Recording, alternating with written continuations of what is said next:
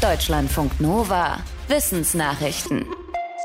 Menschen können niesen, Vögel können niesen, Reptilien können niesen und Schwämme offenbar auch. Das zeigt eine neue Studie von Forschenden aus den Niederlanden und Australien.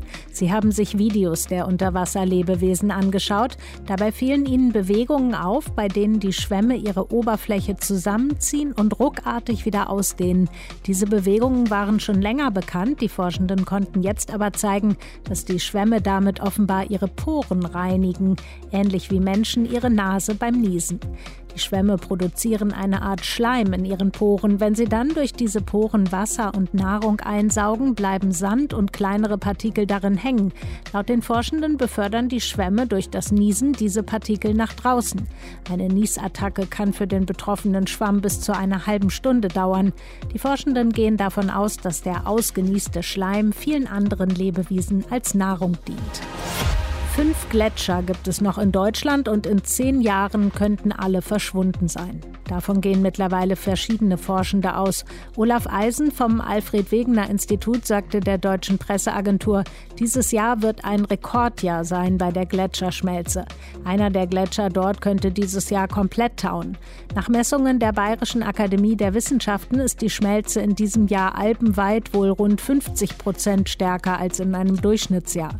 Neben der Hitze ist der Sahara-Staub aus dem Frühjahr ein Problem.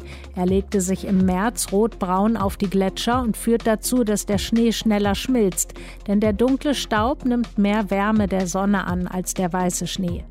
In der Fachzeitschrift Nature warnen Forschende außerdem davor, dass in der östlichen Antarktis Gletscher schmelzen können. Sie nennen den Eisschild dort einen schlafenden Riesen. Das Erdhaut kann nur verhindert werden, wenn die Menschheit die Erderwärmung deutlich unter 2 Grad hält. Navigationsgeräte können schon jetzt die schnellste Route aufzeigen oder eine ohne Autobahn. In Zukunft kann man auch die Route wählen, auf der am wenigsten Sprit verbraucht wird. Diese Funktion gibt es schon bei Google Maps in Nordamerika, jetzt wird sie auch in Deutschland eingeführt. Eine Software analysiert dafür den Streckenverlauf, ob es Steigungen gibt und wie viel Verkehr da gerade ist. Dann wird nicht mehr nur die Ankunftszeit angegeben, sondern auch die geschätzte Kraftstoffeinsparung. Die Leute im Auto können einstellen, ob sie mit einem Benziner, Diesel, Hybrid oder Elektrofahrzeug unterwegs sind und ob sie generell die Route wählen wollen, auf der sie am wenigsten verbrauchen. Die Müllkippen dieser Welt könnten für sehr viel mehr klimaschädliche Gase verantwortlich sein als bisher gedacht.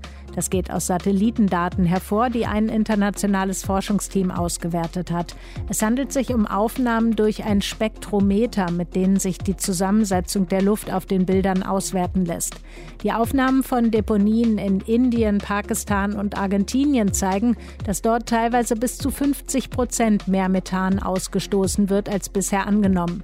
Für die Bekämpfung des Klimawandels ist das bedeutsam, weil Methan für ein Viertel der Erderhitzung verantwortlich gemacht wird und weil Müllkippen zu den größten Methanproduzenten der Welt gehören. Das Gas entsteht durch das Verrotten der Abfälle. In der EU wurde der Methanausstoß von Deponien in den vergangenen Jahren deutlich reduziert, zum Beispiel indem weniger organische Abfälle dort landen. Brontosaurier trugen offenbar Absätze. Die riesigen pflanzenfressenden Dinosaurier lebten vor etwa 150 Millionen Jahren auf der Erde. Sie wurden bis zu 30 Meter lang und 70 Tonnen schwer. In der Paläontologie wurde lange darüber gerätselt, wie die Füße dieser Tiere ihr Gewicht tragen konnten. Bekannt war, dass sie auf ihren Zehenballen liefen, ähnlich wie Vögel. Das konnte man aus Knochenfunden rekonstruieren. Forschende aus Australien haben jetzt mit Hilfe eines Computermodells ausgerechnet, wie das weiche Gewebe um die Knochen herum ausgesehen haben könnte. Demnach hatten die Brontosaurier unter ihrer Ferse eine Art Kissen, das wie ein Keilabsatz bei einem Schuh das Gewicht abfederte und die Fußknochen so entlastete. So konnten die Dinos laufen, ohne dass ihre Füße unter ihrem eigenen Gewicht brachen. Mehr Freundinnen bedeuten ein längeres Leben. Das gilt jedenfalls für Weißschulter-Kapuzineraffen. Forschende beobachten die Tiere seit Jahren auf der Karibikinsel Barbados. Mit Hilfe von Daten aus 18 Jahren haben sie den Zusammenhang zwischen der Lebensdauer der Affen und ihren sozialen Beziehungen analysiert. Dabei zeigte sich, dass erwachsene Weibchen länger lebten, wenn sie möglichst viele erwachsene Freundinnen hatten. Die Freundschaft äußerte sich zum Beispiel in gegenseitiger Fellpflege, Spiel und gemeinsamer Futtersuche. Warum ausgerechnet Freundinnen die Lebensdauer der Affenweibchen erhöhen, ist noch unklar, ebenso ob männliche Affen genauso von Freundschaften profitieren. Laut den Forschenden ist ihre Arbeit aber ein Hinweis darauf, wie wichtig soziale Beziehungen sind und warum es sich lohnt, in sie zu investieren. Das lasse sich vermutlich auch auf Menschen übertragen. Deutschlandfunk Nova